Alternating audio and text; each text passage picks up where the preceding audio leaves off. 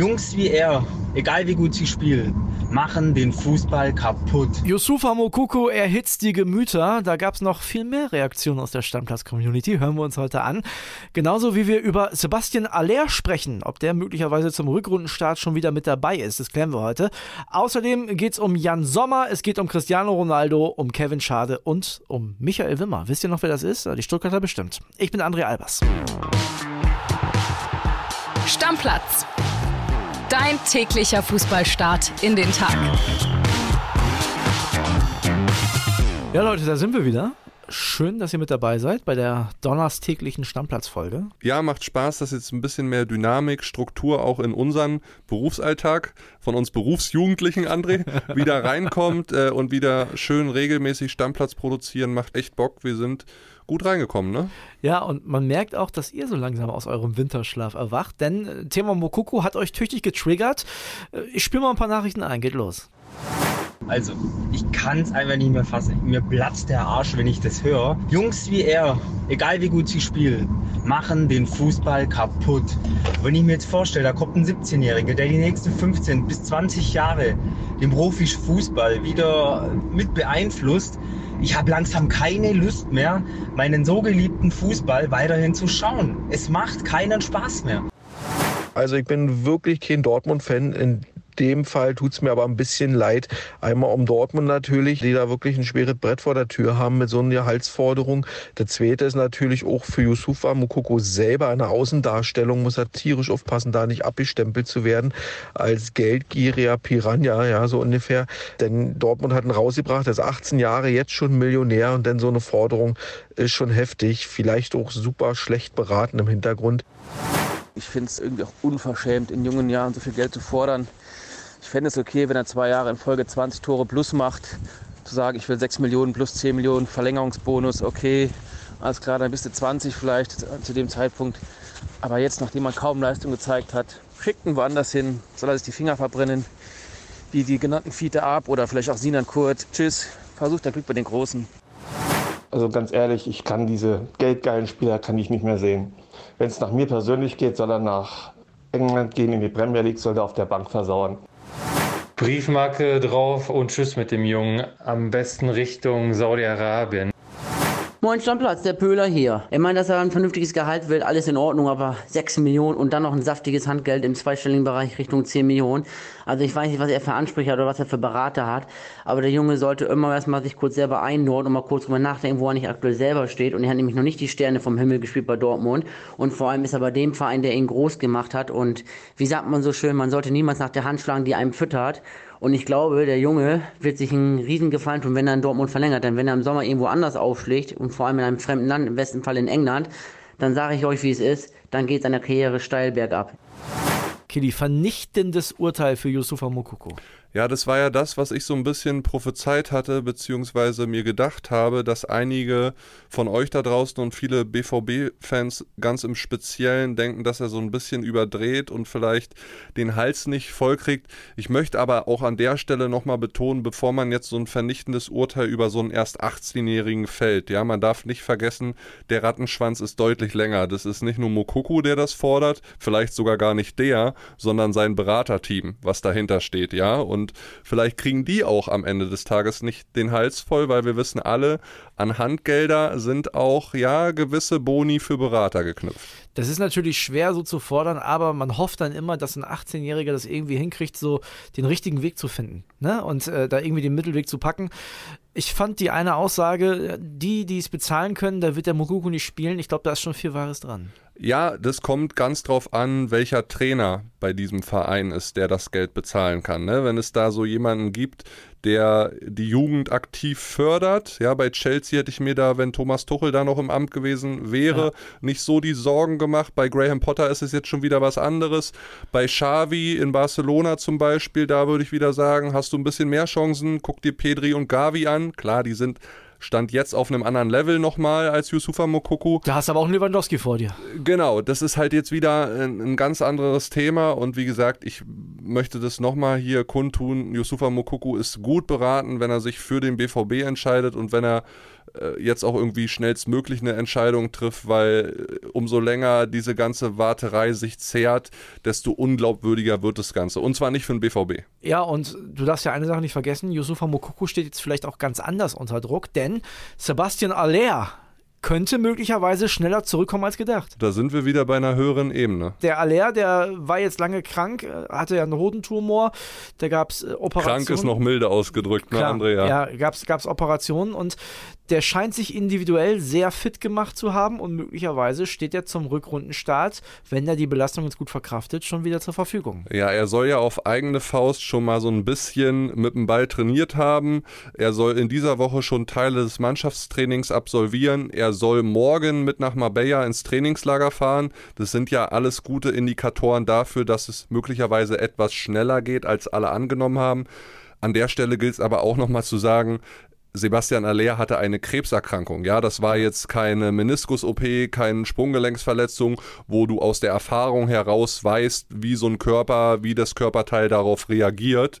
Bei einer Krebserkrankung, da ist, glaube ich, jeder Körper anders. Da muss man einfach mal gucken. Also, das ist jetzt alles so ein bisschen Schauen in die Glaskugel aus meiner Sicht, wenn die äh, Süddeutsche jetzt schreibt, boah, in 16 Tagen, da könnte er schon wieder spielen. Ich sag da lieber gerne äh, Kirche im Dorf lassen und wenn er sich bereit fühlt und wenn alle Werte stimmen, dann lasst ihn los. Gut, wird natürlich für Mokoko dann auch bedeuten, dass der auch einen ganz anderen Druck wieder verspürt. Ja, und das ist jetzt wieder der Punkt, Schnelllebigkeit des Geschäfts und so weiter. Sollte Sebastian Haller tatsächlich zum Bundesliga-Rückrundenauftakt schon spielen können und der Vertrag ist noch nicht unterschrieben zwischen BVB und Mokuku und der Junge sieht, boah, die ersten drei Spiele auf einmal Sebastian Haller direkt in der Startelf und ich muss mich wahrscheinlich wieder auf die Bank setzen und hinten anstellen, boah, dann hat der BVB wiederum schlechtere Karten. Ja, also deswegen, ich sage, das muss alles jetzt im Januar unter Dach und Fach gebracht werden. Ich möchte übrigens auch ein Lob aussprechen. Oh, okay. Und zwar für oder an die Gladbach-Fans aus unserer Community. Wir haben viele Nachrichten von euch bekommen. Da ging es auch um Jan Sommer und die meisten Gladbach-Fans haben uns geschrieben, ja Mensch, der Sommer, der war jetzt über acht Jahre da, der hat hier tolle Leistungen für den Verein gebracht. Wenn er nochmal die Chance hat, bei den Bayern im Tor zu stehen, dann soll er das doch machen. Viel Glück und wir kriegen das schon irgendwie hin. Das, äh, ja, sehr toll. Muss ich auch. Ja. Ist, ist eine schöne Geste, ja. Die Gladbacher äh, Verantwortlichen scheinen nochmal ein bisschen mehr Hoffnung zu haben und auch kämpfen zu wollen. Trainer Daniel Farke hat gesagt, ich zitiere mal, wir haben einen der besten Torhüter Europas unter Vertrag. Wir spielen ambitioniert, wollen eine gute Runde spielen. Dafür brauchen wir natürlich Jan Sommer. Warum sollen wir ihn abgeben wollen? Dafür gibt es gar kein Bestreben. Kann ich aus Gladbacher Sicht verstehen, aber der Druck ist vielleicht irgendwann groß, weil ich glaube auch, dass du so einem verdienten Spieler, wenn der das unbedingt machen möchte, die Chance nutzen, keine Steine in den Weg legst. Deswegen reagieren ja auch die Fans so höflich und nett, wie Genau. sie reagieren. Ne? Ich glaube, sie würden es ihm jetzt wahnsinnig übel nehmen, wenn er jetzt anderthalb Jahre da ist, gute Leistung gebracht hat und jetzt direkt zum nächsten Verein möchte. Das ist dann nochmal was anderes. Aber jemand, der gefühlt zehn Jahre dort am Start ist, dem willst du natürlich so als Fan keine Steine in den Weg legen. Da ist die Dankbarkeit größer als jetzt der Frust darüber, dass die Bayern ihn ausgerechnet haben wollen. Und man muss ja auch sagen, André, wenn jemand die Zeit davon läuft, dann sind es ja eher die Bayern, weil angeblich, so berichten es jetzt italienische Medien, ist auch Inter Mailand dran an Jan Sommer. Ich meine, Jan Sommer, ich äh, bin ja intern hier in der Bildredaktion dafür bekannt, dass ich ab und zu mal ein kritisches Wort habe, weil der einfach zu klein ist. Der hält vielleicht zwei, drei Prozent der Bälle nicht, weil er da nicht rankommt, aber ist ein überragender Keeper. Dass nicht nur die Bayern den haben wollen, das wundert mich überhaupt nicht. Bleibt absolut spannend, weil wir wissen, am 6., also morgen, brechen die Bayern auf ins Trainingslager nach Doha in Katar und da soll ja der neue Torwart eigentlich schon an Bord sein. Bleibt auf jeden Fall spannend. Ich würde sagen, wir bleiben mal in der Bundesliga, beziehungsweise dann auch bald nicht mehr, denn Kevin Schade vom SC Freiburg wechselt nach Brentford. Wird erstmal ausgeliehen, soll dann 25 Millionen Euro Ablöse bringen. André, nochmal ganz kurz, das ist der, wo wir den Zuschauern erklärt haben, wie man den Greedy macht. Genau, der Gritty, der Jubel, genau. so ein der Jubel aus irgendeinem Computerspiel. Genau, ne, wo man die äh, Finger quasi vor die Augen macht, so Kreise bildet und so. Genau, genau das ist es.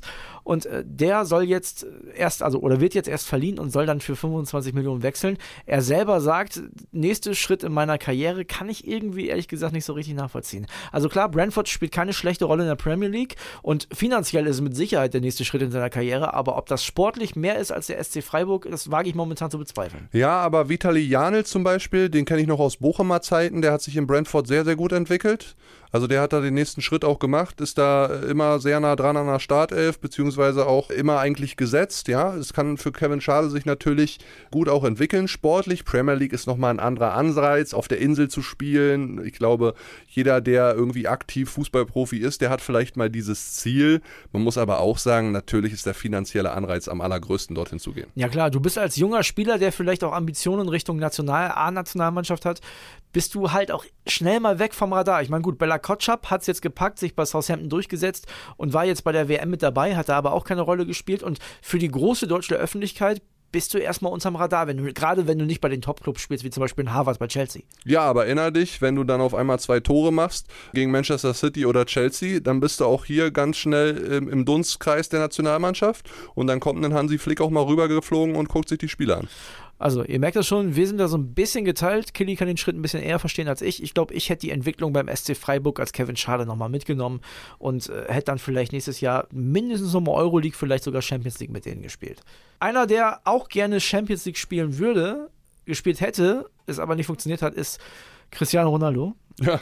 Ne? Der hat ja quasi überall versucht unterzukommen, hat nicht funktioniert, ist jetzt in Saudi-Arabien und soll da eine spektakuläre Ausstiegsklausel im Vertrag haben. Na, erzähl mal, jetzt bin ich mal Na, gespannt. Angeblich soll er die Möglichkeit bekommen, wenn Newcastle United sich für die Champions League qualifiziert, was jetzt gar nicht so unrealistisch ist, soll er dahin verliehen werden können. Ja, Cristiano lässt sich alle Hintertürchen offen.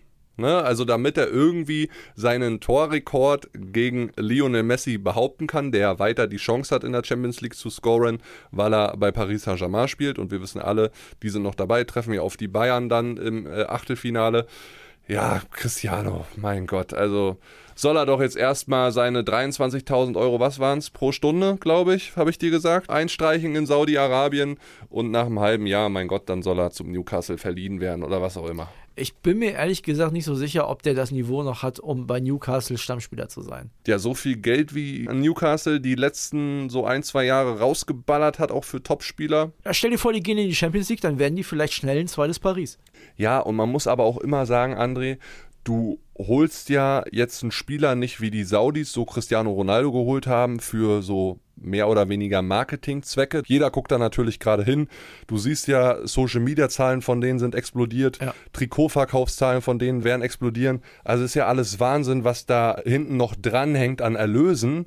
Und bei Newcastle geht es dann einfach darum, in der Champions League sehr, sehr gut zu performen. Und dafür brauchst du eine intakte Mannschaft, die zusammenhält. Und Cristiano Ronaldo oder jemand wie Cristiano Ronaldo, hast du ja bei Manchester United gesehen, der bringt dann erstmal vieles durcheinander. Absolut. Also ich bin mir auch nicht so sicher, selbst wenn die sich für die Champions League qualifizieren, dass Cristiano den Schritt machen kann. Machen möchte bestimmt, aber machen kann. Das weiß ich nicht. Und am Ende des Tages will er sich wahrscheinlich so oder so schön reden. Ich meine, ihm gefällt sehr gut in Südafrika, wie er selber sagt. Also ich sag dir ganz, ich sag dir ganz ehrlich, sollten die sich für die Champions League qualifizieren, Newcastle, dann geht der dorthin. Einfach, man hört es ja, er soll besessen davon sein, diesen Torrekord in der Champions League vor Messi behaupten zu können. Ja. Also auch da spannende Entwicklung. Eine Sache habe ich noch, da hat uns der Michael aus Wien darauf hingewiesen. Österreicher, großer Stammplatz-Fan, hat gesagt, Austria Wien hat Michael Wimmer verpflichtet, den Interimscoach vom VfB Stuttgart, der es dann ja nicht wurde, weil der Badia kam, und hat gefragt, was sagt ihr denn dazu? Traut ihr ihm das zu? Ich glaube, in der Karriere ist es ein guter Schritt. Also erstmal finde ich super geil nach dem Aufruf, den wir in der gestrigen Folge gemacht haben, wenn bei eurem Verein irgendwas los ist, dann schickt uns die Nachricht. Manches rutscht uns bei dieser Schnelllebigkeit in dem Newsgeschäft Fußball auch mal durch die Lappen. Das wäre bei Austria Wien ganz ehrlich so gewesen. Da google ich jetzt nicht jeden Tag, was passiert bei Austria Wien, verzeiht's mir. Richtig, ja. Äh, sehr, sehr cool, dass er sich gemeldet hat und für Michael Wimmer natürlich der nächste logische Schritt, so will ich es mal formulieren, weil in Stuttgart hat er ganz gute Arbeit gemacht. Am Ende hat man es ihm nicht zugetraut, diesen Abstiegskampf zu meistern mit dem VfB. Deswegen hat man Bruno Labbadia geholt. Aber Austria Wien schon viele deutsche Trainer auch gehabt. Gutes Pflaster. Österreichische Bundesliga ist jetzt nicht mehr so schlecht, wie sie mal vor 20 Jahren vielleicht war. Deswegen durchaus nachvollziehbar. Und die haben halt jemanden gesucht, ne? Also das ist der nachvollziehbare, richtige Karriereschritt, den Kevin Schade da bei seinem Brentford-Wechsel genannt hat. Ja. Für Michael Wimmer auf jeden Fall. Also finde ich auch, äh, kann man versuchen von beiden Seiten und macht auf jeden Fall Sinn. Ja, eine Sache habe ich jetzt aber noch. Okay. Hast du gesehen, wie Lionel Messi empfangen wurde bei PSG? Der ist seit gestern wieder im Training. Ja, ich habe mir das Video angeguckt bei Instagram und dann habe ich mir gedacht, das war ja so ein Spalier, ne? Und da Ja. hat er ja abgeklatscht. Und da Ja. hat man viele gesehen, Donnarumma und so, ne? Wie, wie sie da standen.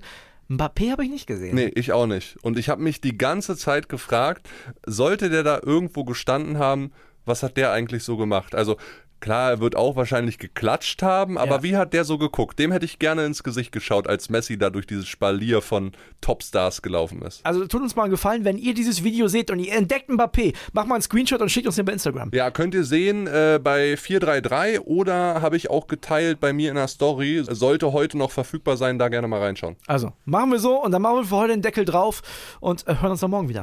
Ciao, ciao, Leute. Stammplatz. Dein täglicher Fußballstart in den Tag.